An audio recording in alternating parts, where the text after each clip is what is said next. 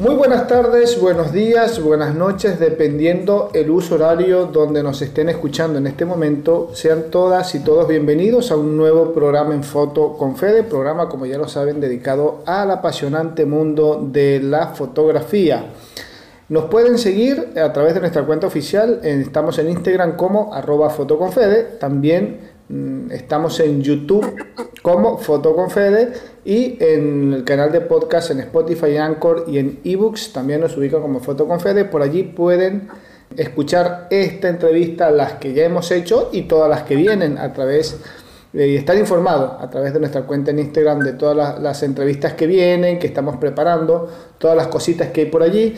Tienen también la revista www.creartis, creartis con creartis.com.ar una revista para conocer, para indagar, para ver qué hay por estos lados del mundo. Recuerden que también tenemos todos los meses salidas fotográficas. Si estás acá en Buenos Aires o venís a darte una vuelta por Buenos Aires, nos puedes ir, ser eh, siempre todo lo relacionado con la fotografía. En el programa del día de hoy tenemos a una invitada muy especial, ella es de Bolivia, específicamente es de La Paz. Estamos hablando, o vamos a hablar, mejor dicho, con Sara Aliaga Ticona, fotoperiodista, ¿ok? Con una trayectoria bastante interesante, una fotografía muy, muy interesante. Así que pues en, esta tarde, noche, día, donde ustedes se encuentren en cualquier parte del globo, de este globo terráqueo, pues eh, le damos la bienvenida. ¿Qué tal, Sara? ¿Cómo te va? Hola, Federico, ¿cómo estás? Buenas tardes, buenas noches. Eh, gracias por... Eh, pues, por convocarme para tener este junte, esta charla el viernes, así que nada, saludar a todos los que estén también de audiencia, ¿no? Perfecto. Sara, fotoperiodista, narradora visual y adicional a eso, exploradora de la revista National Geographic. ¿Cuánto tiempo en la fotografía para llegar a todo eso? ¿Cuánto tiempo hace que estás inmersa en el mundo de la fotografía y por qué? A ver.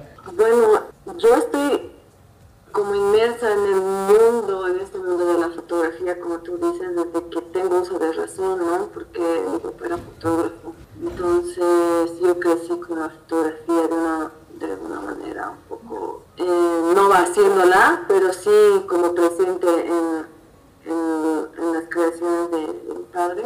Ya cuando estoy en la universidad es cuando me empiezo a acercar un poco más a la foto, porque por un taller de fotografía que había en la carrera donde yo estudié, que era, yo estudié comunicación social, y había un taller de fotografía, entonces, nada, eh, me acerqué a, ese taller porque, bueno, yo ya sabía hacer fotos, digamos. Dijiste, así esta materia la pruebo rápido y con buena nota porque ya sé. Era por eso, era por eso, claro, entonces, eh, entonces yo, es como que fui aproximándome ya a la foto como de, desde otra desde otro estadio, por decirlo así, eh, ya más como un interés personal, ¿no? no tanto como que es algo parte de, de mi vida, eh, los, primeros pasos que fue en una revista folclórica en la ciudad del Alto, yo tomaba fotos de las fiestas folclóricas que se realizaba cada fin de semana con una camarita que era de este tamaño, una side shot. Y ahí me, quedé trabajando en el, periódico de la ciudad del Alto, que es una, de las ciudades más jóvenes de Bolivia. Era eh, la primera fotógrafa mujer que trabajaba en el Alto. Y bueno, desde ahí empecé como a trabajar en algunos medios locales, algunas agencias locales.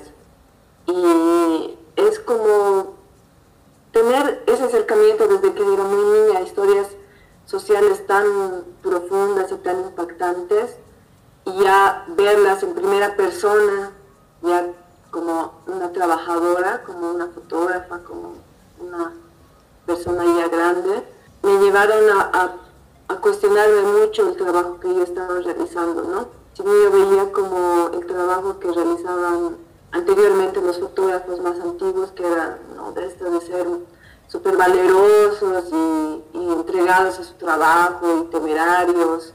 Yo me cuestionaba si realmente yo quería seguir ese camino, ¿no?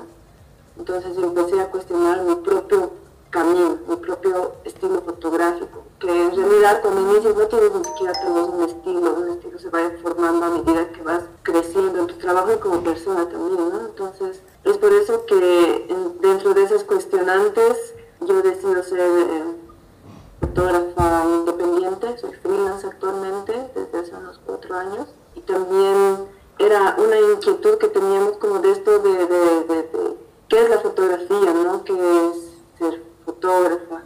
Y teníamos como como mujeres también y como mujeres fotógrafas también muchas, claro, muchos debates, muchas cuestionantes, mucha introspección de qué estábamos haciendo ¿no? con la fotografía, qué cosas deberían cambiar y qué cosas podríamos rescatar ¿no? de todo lo que habíamos aprendido en, la calle, porque acá en Bolivia no existe una carrera como tal de fotografía. La mayoría de los fotógrafos eh, se forman en las calles de forma empírica, ¿no?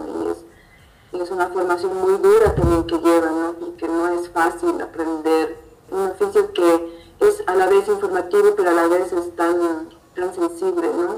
Es tan impactante y, aprenderlo como en, la cancha, por decirlo así, ha sido como bien fuerte. Y yo veo a mis compañeros actualmente, algunos que se han quedado como medios todavía trabajando, es, eh, los veo siempre así como dando el mil por mil. Y nada, eh, yo como fotógrafa, como te decía, fui realizando como esta, estas cuestionantes y, y las fui compartiendo con otras compañeras también, fotógrafas mujeres que, que también por X o Z razón terminaron saliendo de los medios locales, algunas compañeras eh, por discriminación. Ser mujer y ser fotógrafa en Bolivia o en Latinoamérica no es nada fácil. Entonces hice como una, un llamamiento, como una convocatoria interna, una invitación a otras fotógrafas mujeres para que podamos crear la primera colectiva de fotógrafas mujeres en Bolivia que se llama Warmi Foto, ¿no? del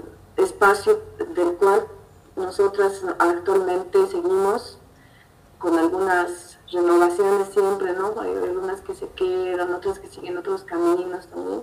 Y era eso, no era a partir de era crear ese espacio a partir de una necesidad que, que otros espacios no nos daban, ¿no? como nuestros trabajos no nos daban, ¿no? como visibilidad o eh, explorar nuevas narrativas, por, por así decirlo. Y nada, fue como eso lo que me impulsó también a poder desarrollar lo que me, impulsó y también me, dio el valor para poder desarrollar proyectos personales, ¿no? Eh, historias como persona, como mujer, como latinoamericana y como boliviana. Entonces, una de mis primeras historias como que más relevancia tuvo fue una historia que es totalmente personal, pero a la vez como trata temáticas sociales, ¿no? Y ahí entendí que lo personal es social y que se trata como una auto, una historia como medio autobiográfica sobre mi, búsqueda de mi identidad, como mujer, como andina, como latinoamericana y como creadora de imagen. Y se el proyecto se llama Cholita Tenías que ser, que ese fue con el cual logré entrar como ganó el portafolio review del 2019 de Woman Photograph y y el primero a ser Explorer de National Geographic, con el cual también soy becaria de otras, para otras historias en las cuales me paso mucho mi trabajo en, en, torno a temáticas medioambientales, derechos humanos, la defensa de los territorios eh, por parte de los pueblos indígenas y el espacio social de la mujer en Bolivia y Latinoamérica.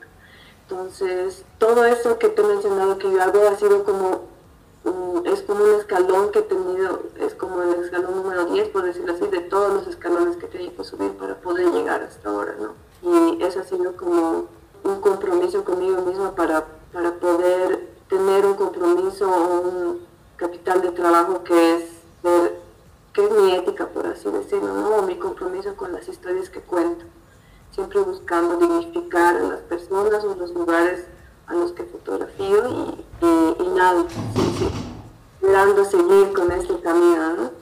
Tengo dos preguntas de, de, todo lo que me has venido comentando que está además de interesante. Eh, pero la primera, ¿qué tanto varió esa visión que tenías de la fotografía, de, de, de esa fotografía que hacía tu papá, que la veías ahí, que veías la fotografía Pero después cuando me dijiste de estar, de ver el compromiso, lo que se arriesga el fotógrafo de prensa, el fotoperiodista, no era lo mismo ver la foto cuando eras eh, más chica o cuando todavía no estabas metida de lleno en el universo de la fotografía, a después tener que ser eh, tú quien hacía esa foto. ¿Qué tanto cambió esa visión de la fotografía? Bueno, desde mi percepción te puedo decir, no, no te podría decir como mira, ¿no? Porque en realidad eso es muy subjetivo. Lo que yo podría, lo que yo te podría decir en torno a lo que yo percibo que está cambiando, o que nosotros como mujeres, o yo como persona sentía que debía cambiar, es hacer una fotografía más humanizante, ¿no? Y a eso es eh, a lo que, por ejemplo, en mi primer trabajo, lo primero que me mandaron a, fotografiar era la morgue, eran cuerpos desmembrados, no sé, de accidentes y demás. Y el objetivo de que yo vaya a sacar mis primeras fotografías de la morgue era para desensibilizarme. Claro. Tal cual me lo dijeron, ¿no? Entonces, ¿eso qué me llevó a reflexionar después de un tiempo? De que hay esta, hay esta premisa que dice, ¿no? Eh, una fotografía habla más que mil palabras, o debe ser imparcial, ¿no? Y eso, en el transcurso de, mi trabajo, me di cuenta que es totalmente erróneo, ¿no? Porque uno no puede ser imparcial ante una situación que está viviendo y que está retratando y que tiene que informar a los demás, ¿no? Porque tiene que, si no, como dicen muchos, una fotografía está cargada de, mucho de lo que es el fotógrafo, de, lo que, de cómo ha crecido, de cómo se ha educado, de su sensibilidad, de su empatía, de su respeto hacia los demás.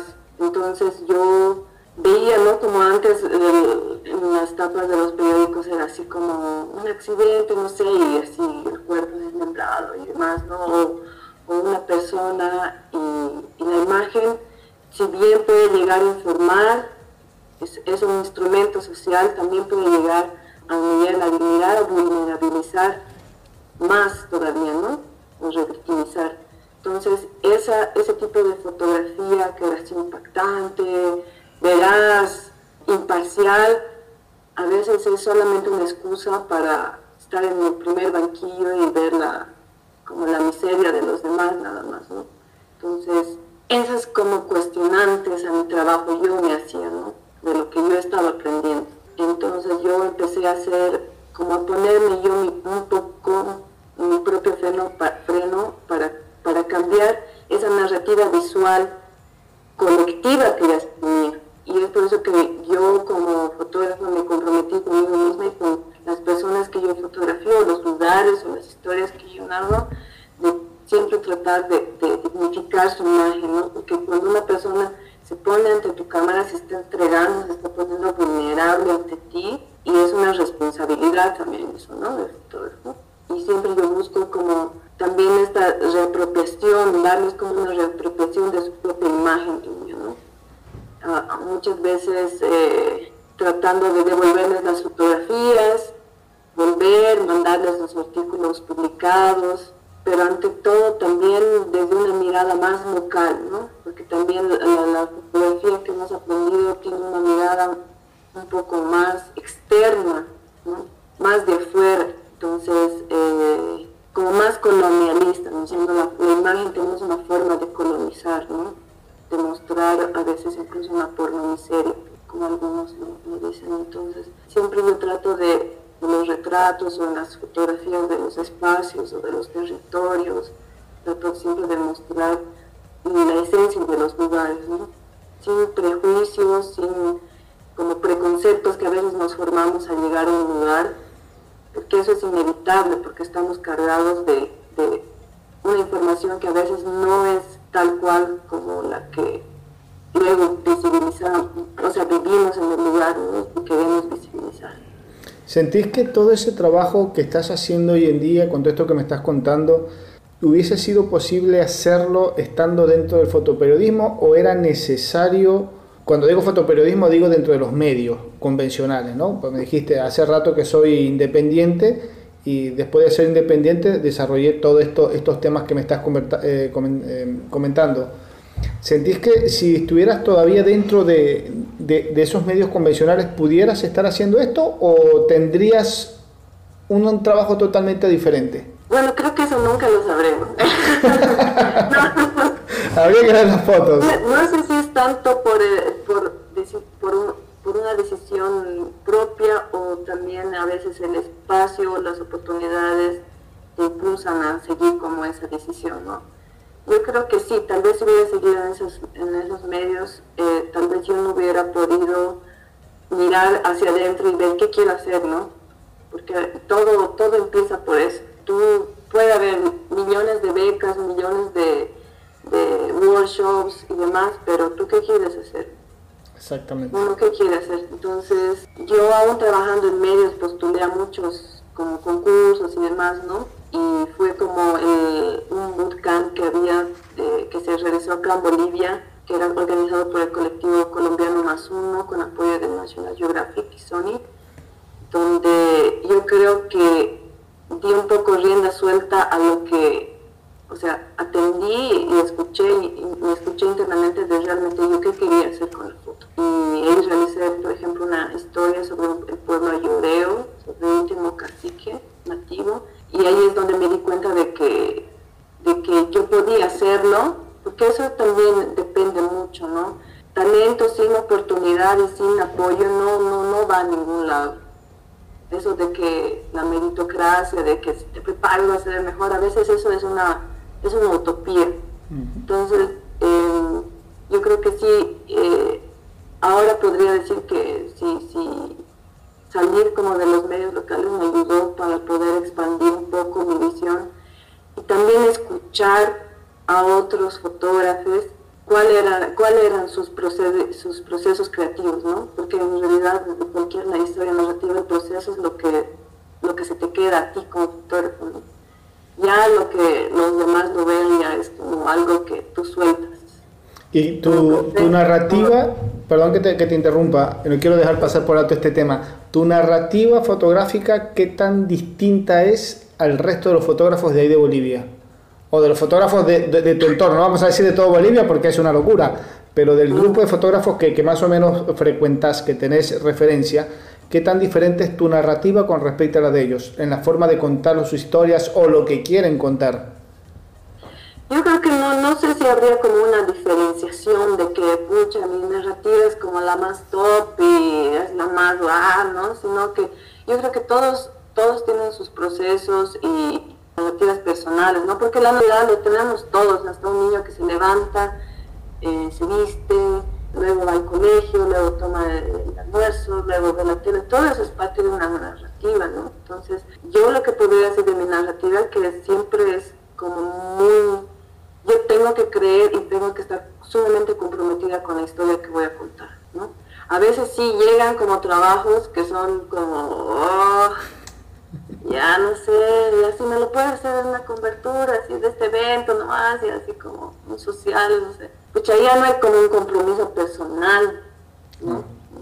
No es como, ya tengo que hacerlo porque también hay que ser sinceros, de la fotografía muchos no viven, no es una carrera ni un, ni un oficio muy rentable, ¿no?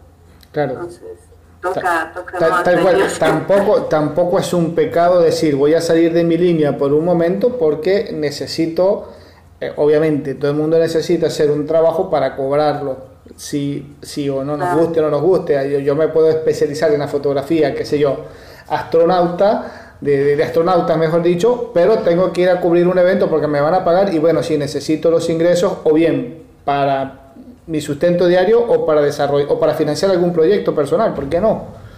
O sea, no, es un delito, no es que esté mal, todos en algún momento pasamos por, por esa situación, así que eh, es algo que de la cual uno no se puede no, eh, se puede escapar. Ahora, sí. Para mí, o sea, yo, yo creo que mi estilo se define mucho a, a los temas que realizo que casi siempre son transversales a mi persona, ¿no? Siempre me atraviesan de alguna manera o de alguna manera empatizo o me identifico. Entonces yo creo que eso es lo que define tal vez mi estilo. No, no quisiera decirlo como mi estilo, sino mi compromiso laboral, ¿no? O sea, ¿Sos, de tener mucho, de tener feedback con, con, tu entorno cuando estás haciendo un proyecto fotográfico, cuando estás con alguna comunidad, cuando estás eh, cubriendo un tema, que me decís que te involucras con las personas? sos de tener el feedback, me dijiste, trato de, si hago el proyecto, mandarles una, qué sé yo, una, una, una copia del trabajo, un correo, acá está la publicación de lo que hicimos. ¿Tenés esa devolución de qué es lo que te dice, qué te dicen las personas con las cuales estuviste trabajando? En un 90% en los últimos años sí.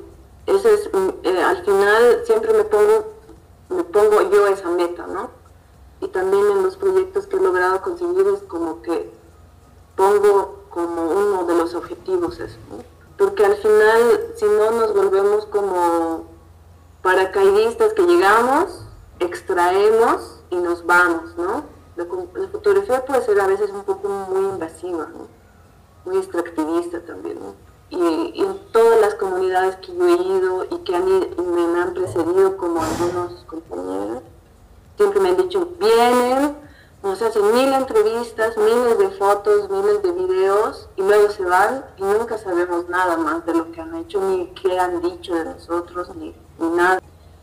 Y eso también es, y peor si hablas como de una, si quieres contar una historia de una comunidad vulnerada, o sea, las revictimizas, las revictimizas, Entonces yo siempre busco como, ya sea que eso, eh, una comunidad súper alejada, tratar de quedarme lo más posible para para en ese tiempo que me quedo devolverles lo que les he sacado. A veces llevo Polaroids y les saco fotografías y les regalo porque son comunidades que también no tienen acceso a poder tener una impresión de su propia imagen.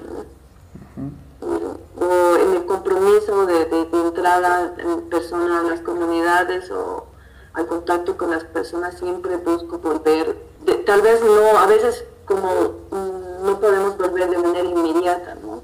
no lo podemos mandar de forma inmediata porque algunos medios tardan en publicar, tienen sus agendas de, publicación, entonces a veces tarda y los, las comunidades creen en tu compromiso, creen en tu palabra, ¿no? Y eso también es mi, como mi capital de trabajo como compañero la que eso, lo, principal, tu capital de trabajo es el compromiso que tienes con las, con las personas que tú te has comprometido a visibilizar trabajar una historia en conjunto, porque también ahí está como, y, lo debatimos mucho entre algunas compañeras, como que creemos que llegamos y le damos voz al que no tiene voz. Y eso es una mentira, porque eso es una, una mirada muy paternalista de llegar, yo te voy a salvar, ¿no? Entonces no es tampoco así. Y si no, yo trato siempre de construir de forma conjunta lo que se va a publicar, lo que se va a hacer, ¿no? como un periodismo participativo. Y siempre, no siempre, pero en algunas ocasiones cuando me lo permite el presupuesto o el tiempo, tratar de que esa historia que se está contando también tenga una repercusión favorable o que responda a alguna demanda de, una comunidad o de un sector vulnerable de la sociedad, ¿no? Porque muchas veces es como, ya yo hago mi nota y la publico y bueno, ya está pero ¿y qué hacemos con esas notas? ¿Qué hacemos con esos reportajes, esas fotos? Como yo menciono siempre, yo creo que la fotografía es un instrumento social de cambio, ¿no? Y, yo creo que debemos buscar también que, eh, que ese instrumento de cambio sea ejecutado, ¿no? Que dé algún tipo de solución. Tal vez ese, eh, es como mi, mi, trabajo personal, pero tal vez es, eh, un poco va más allá de la fotografía, ¿no? pero yo creo, yo creo, soy fiel creyente de que la fotografía puede llegar a transformar discursos, puede llegar a acercar, ser un puente de conexión entre los que, que tienen esa voz que no quieren escuchar y los espacios de, de decisión, digamos, estatales, que sé yo. Entonces, nada, eso es como lo, lo, lo que yo podría definir como, como lo que yo o enmarcar como lo que yo hago como ese feedback con, con las personas con las que de las que cuento sus historias ¿no? Me imagino que cuando llegas a alguna zona, eh, alguna comunidad donde, como decís vos, ya han pasado tanto, tanto periodista, tanto fotógrafo, si se quiere, y llegan y se van, llegan y se van, y nunca se enteran de qué publicaron, qué dijeron, nada. Cuando llegas vos es como que me imagino que el primer choque es el mismo, otro fotógrafo más u otro periodista más. Cuesta, eh, eh, no vamos a decir convencer, pero cuesta integrar a esa comunidad, a esas personas a tus proyectos o, por el contrario, con, tu estilo, con tu forma, o, tenés alguna, alguna manera muy particular para, para convencerlos o dejar que se abran un poco más y, confíen en tu trabajo?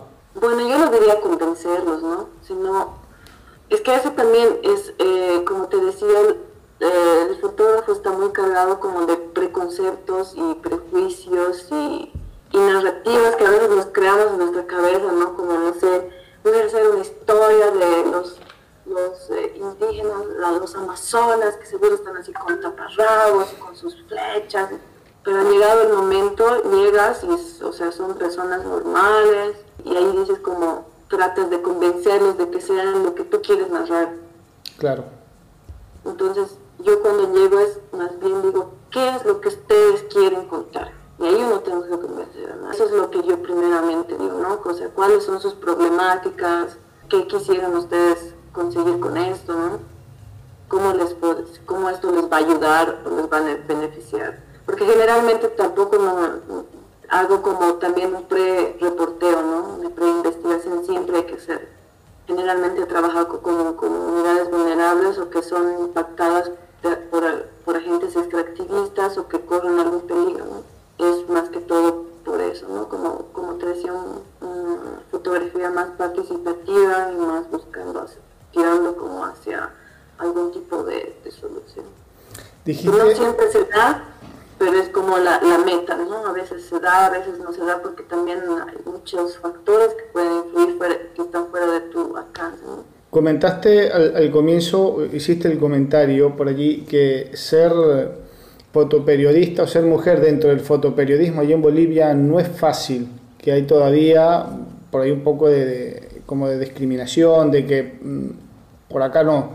Eso te, en, el, en, en, tu medio como fotógrafa independiente, ¿te sigue jugando en contra o todo lo contrario? Por ser precisamente mujer y estar en esos temas de la forma como los estás trabajando, te, facilita el trabajo, te, permite un acercamiento más, más, eh, más cálido con, las personas.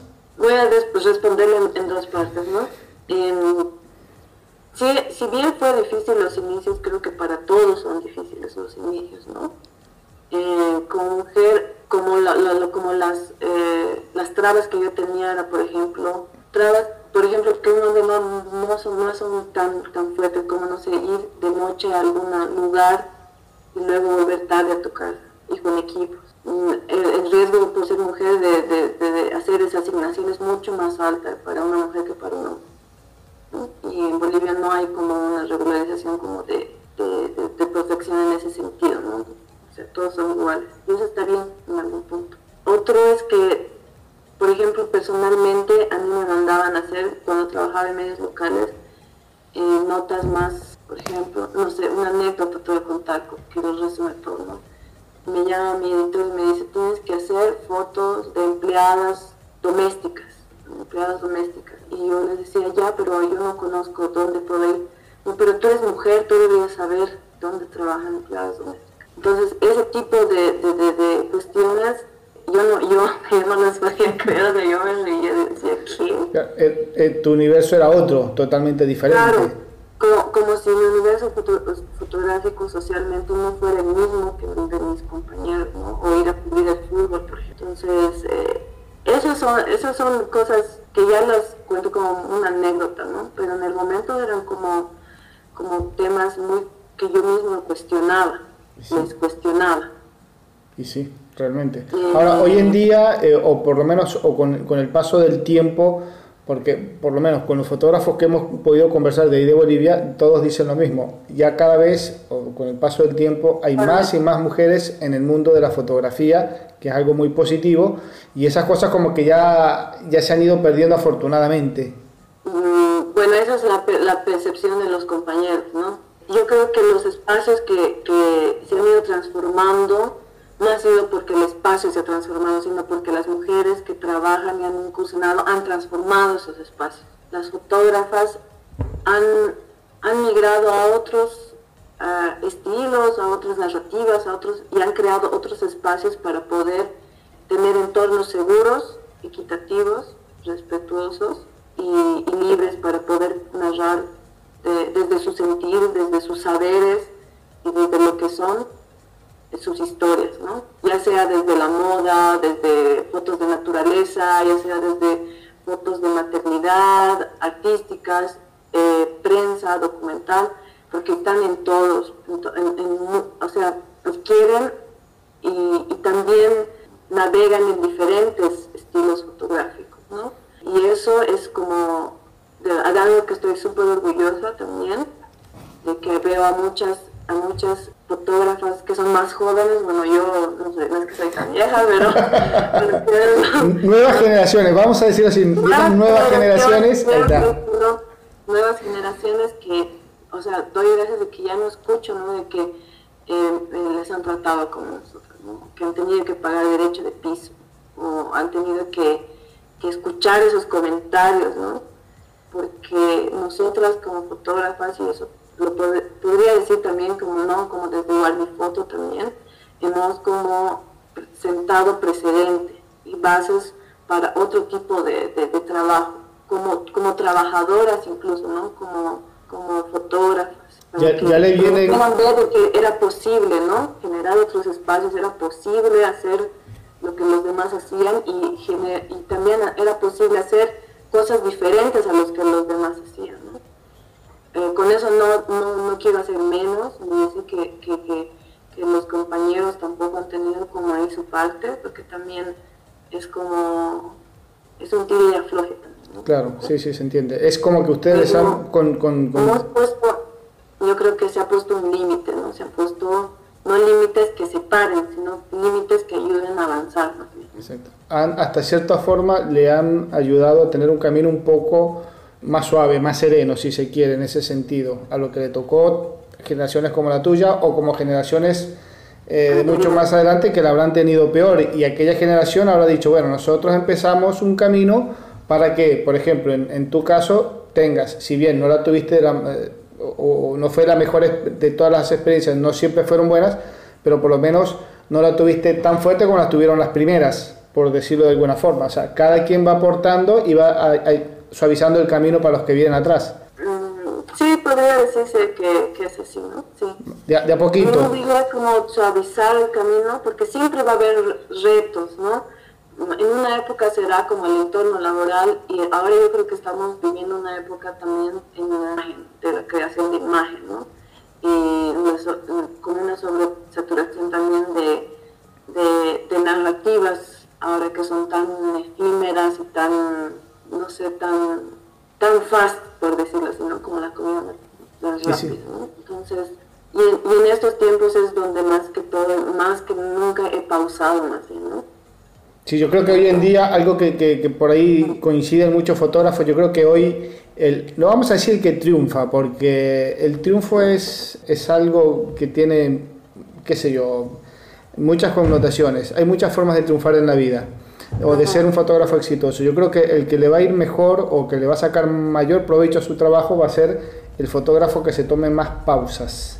Porque como vos decís, cada vez hay más, hay más imágenes, hay más imágenes y son trabajos efímeros que están de repente segundos en las redes y que si una foto que te tomó dos, tres días, un día, una semana hacer, de repente en las redes dura 10 segundos y después pierde, pierde el, esencia, el valor, la continuidad, porque van cargando tantas imágenes tan rápido que o sea, no da tiempo a digerirlo todo. Por eso los fotógrafos que se tomen más tiempo en hacer unos proyectos mejor pensados, más elaborados, con mejor discurso, son los que van a estar se van, a, se van a apreciar un poco más, me parece. Yo creo que muchos fotógrafos coinciden en eso, que hoy en día no, no, hay, que estar, no hay que ser tan rápido, sino más bien más aplomado y, y, más coherente con el trabajo que se está haciendo. Sí, yo creo que ahorita con esto de la pandemia también, ¿no? Nos ha, personalmente nos ha hecho ver como, ¿qué queremos narrar? ¿Qué queremos dejar a perpetuidad de nuestro trabajo, ¿no? ¿Cuál es nuestro legado de de memoria, cuál es nuestra, nuestra, nuestro propósito. Y yo creo que conversando igual con otros compañeros, como desde lo que hacemos también, ¿no? Porque yo no soy aquí la única que hace eso, somos, somos, como una movida que, que está viendo en Latinoamérica, de narrar las historias desde lo que somos, ¿no? Desde donde estamos, desde donde nos, nos criamos y de lo que somos partes y es como crear un archivo consciente del futuro, ¿no? ¿No? Hacer, hacer un archivo con conciencia, con, con compromiso, con empatía. Y también hablábamos, algo que te mencioné hace, hace rato, que es hacer la, fotografía más humana. Y algo que eh, eh, nosotras como colectivo Foto realizamos cada año una residencia fotográfica narrativa de género y una, una de las como, como premisas que resultado de esa residencia era esta cuestionante de la mirada femenina en la fotografía, ¿no? ¿Qué es la mirada femenina en la fotografía? Muchos compañeros que preguntábamos es que son, eh, la mirada femenina en la fotografía es, siempre es muy bonita, muy estilizada, muy, maternal, muy linda, ¿no? Y, en realidad eh, que, realizan y, se enfrentan a temáticas muy duras, ¿no? Como Lindsay Adario, que va, es corresponsal de guerra, o la Mariana Bausó de, de Perú, que hace fotografía de deportes, o Natalia Pizarenko, que es de Argentina también, ¿no? que ya cubre conflictos. Entonces, lo que, lo que yo podría ver igual de estas fotógrafas, Luisa González en Colombia igual, es que su fotografía, pese al contexto, siempre es humana. Y eso es a lo que, a lo que queremos llegar ahora, ¿no? Como mujeres fotógrafas, nuestra foto, ¿cómo se podría definir la mirada de mujer en la fotografía? La mirada humana, humanizamos ¿no? No, no, a veces otros fotógrafos, no voy a, no voy a como sacar de esa bolsa a, mujeres fotógrafas también, ven a las personas como temáticas o como, ah, esto me va a dar una beca o esto lo otro. Entonces, le quitan la humanidad a esas personas. Entonces, yo como fotógrafa, eso es lo que podría como definir la fotografía de la mujer, ¿no? Fotografía humana, humanizadora. Se puede ver, yo creo que un poco me lo estás respondiendo, pero te iba a hacer la pregunta hace, hace unos minutos, unos instantes atrás, cuando estabas tocando el, el, punto. Con, con, esa gran cantidad de mujeres que está hoy en día haciendo fotografía ahí en, en, Bolivia, en el área del fotoperiodismo y en todos los géneros que recién estábamos hablando, ¿sentís que la fotografía en, en Bolivia ha evolucionado? ¿Se está cambiando un poco esa, esa fotografía mm, de no, sé si el término es correcto, como se estaba haciendo antes, la, fotografía clásica hecha por los fotógrafos, ahora con la mirada femenina, como lo estabas explicando hace un momento, este, o con esa participación más grande, más abierta de la mujer, la fotografía en general en Bolivia ha cambiado en, algo, en, en, contexto, en mensaje, en, lo estético, en la composición. ¿Se nota esa diferencia o todavía está ahí en el proceso de transición? Yo creo que la, fotografía en Bolivia se está, se está cociendo a fuego lento, ¿no? Como una buena costilla. a fuego lento dice que se cocina mejor. va a ser exquisito, va a ser maravilloso.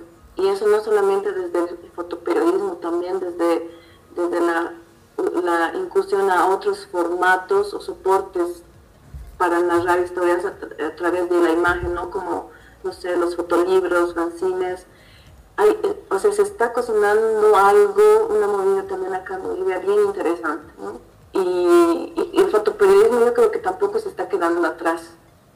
¿no? Yo veo a otros compañeros que ya buscan contar otras cosas fuera de las asignaciones diarias de los medios, digamos, fuera de la agenda de los medios incluso.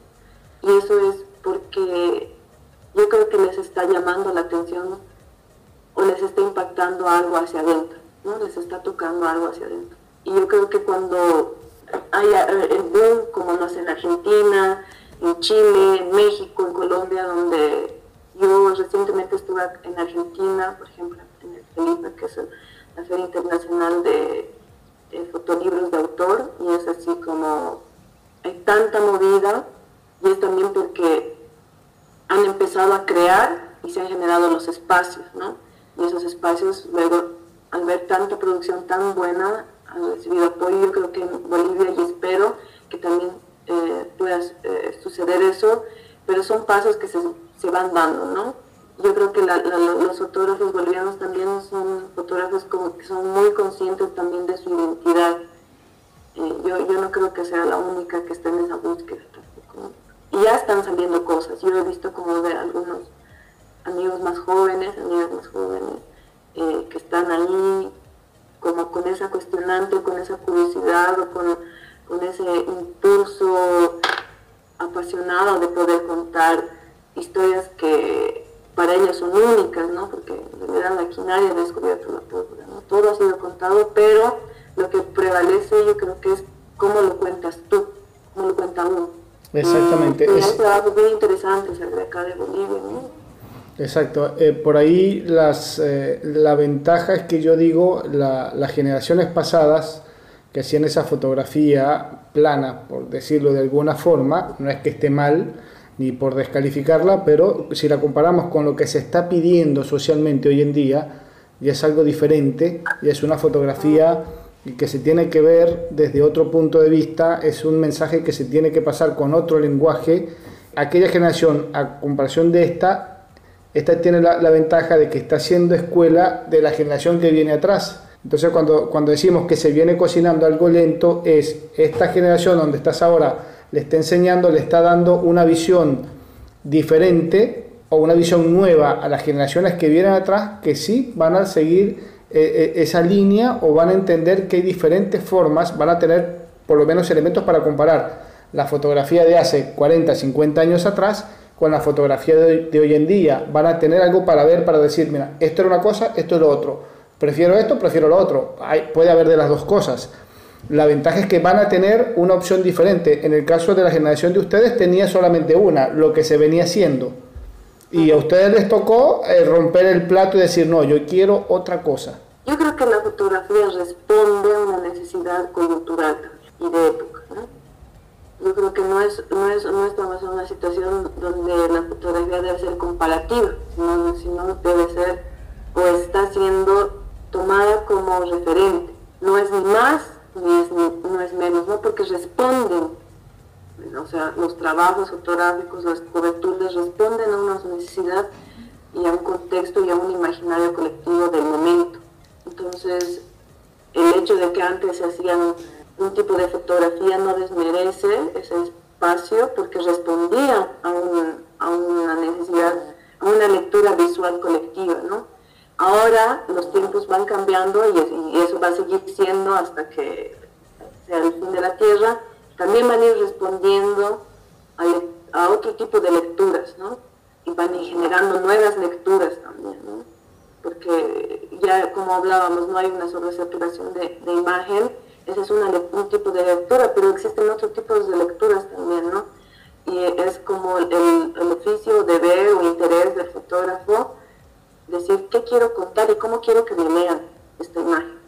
Y nada, bueno, lo que se podría decir de la fotografía, no, no, no, no, no, no lo pondría como en un, espacio de, comparación, ¿no? sino simplemente como de, referencia, de transformación, porque también es así, tiene que transformarse y, y tal vez de aquí a 15 años te digan, ay, sí, las fotógrafas de antes eran unas así, así, así, ¿no? Entonces, yo creo que solamente somos como inspiración de lo que alguna vez un fotógrafo soñó que quería hacer. O sea, nos inspiramos.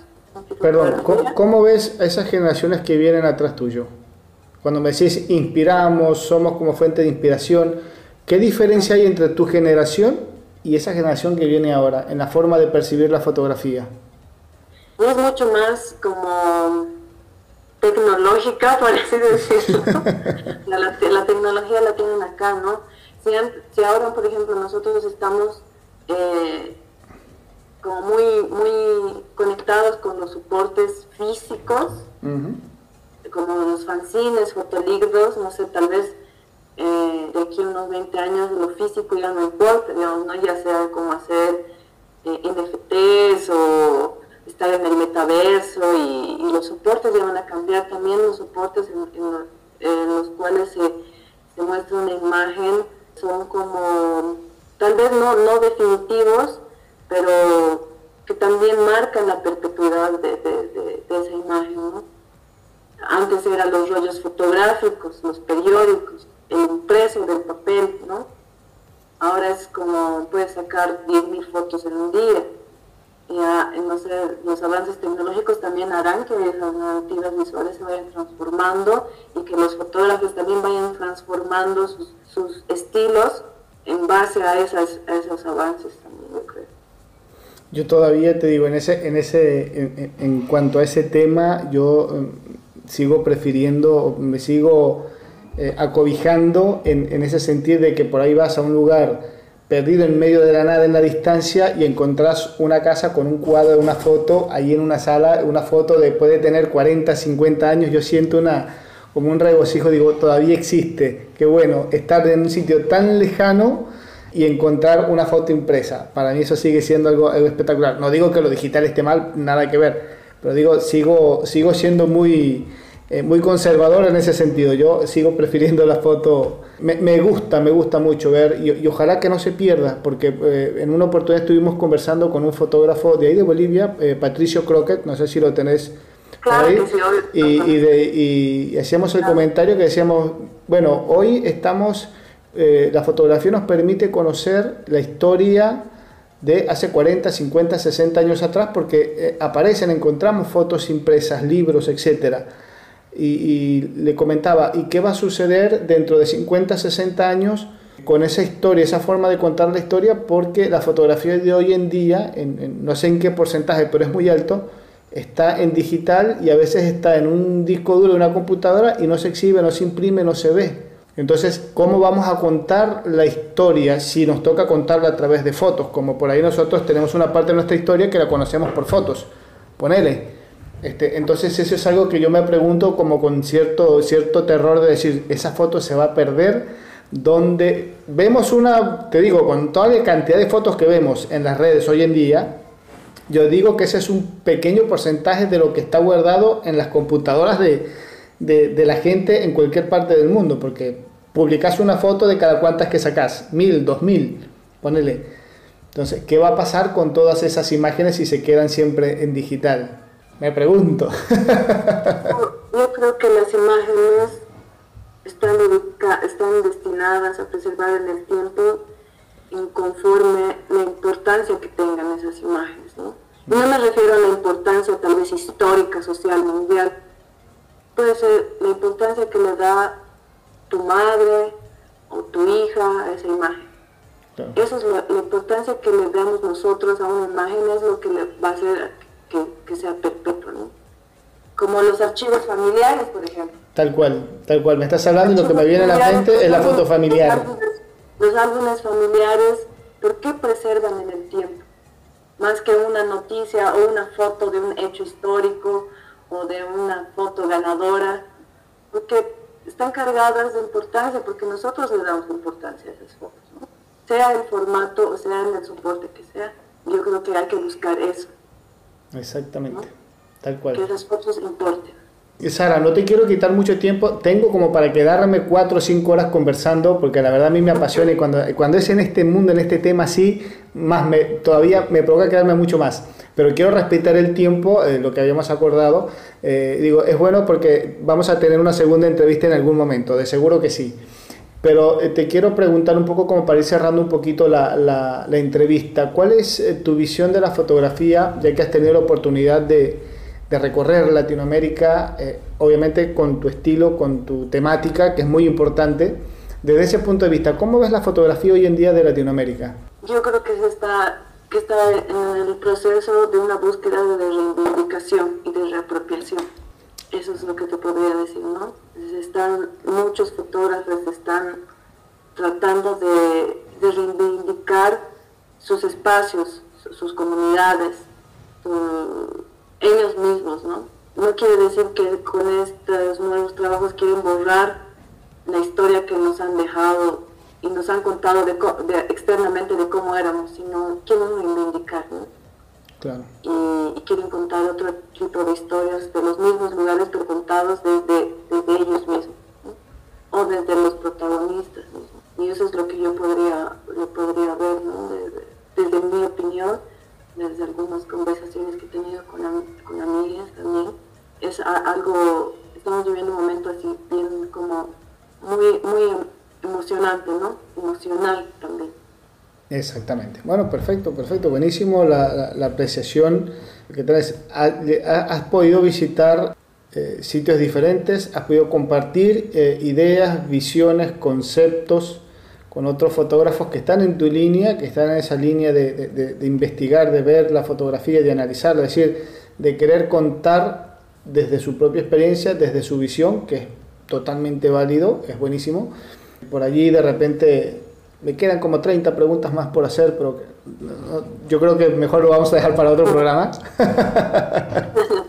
a ver, eh, Sara, las personas que quieran conocer un poquito más de tu trabajo, de, que si por ahí te quieren hacer alguna consulta, preguntarte algo, por allí, como decimos nosotros siempre en el programa, no, por ahí la gente dirá, otra vez va a repetir lo mismo, pero yo digo que es así, no sabemos del otro lado quién nos esté escuchando. Por allí hay alguien que le apasiona el tema que estamos hablando hoy y dice, quiero traer a Sara, aunque sea de forma virtual, a una conferencia acá. Y te, quieren ubicar o dicen, bueno, vamos a traer en persona, eh, qué sé yo, acá a Buenos Aires para que nos dé una charla sobre la fotografía social, se me ocurre, no sé. Entonces, por dónde te pueden encontrar, por dónde pueden entrar, ver tus trabajos, conocerte un poquito más. Bueno, te puedo pasar los links de mis redes sociales también para que las puedas compartir. Perfecto, perfecto. Eh, en Instagram es donde soy un poco más activa. Eh, me pueden buscar como Sara Guaira Foto. Y, y, nada, estoy abierta a cualquier tipo de consulta. Siempre me gusta como escuchar también en qué andan los demás fotógrafos y es un compartir también, ¿no? Muchos creen que la fotografía es solamente ver, ver y retratar, pero también está muy cargada y es una de las bases para poder contar historias es escuchar. Escuchar hay que escuchar mucho para poder luego interpretar en imágenes esas historias.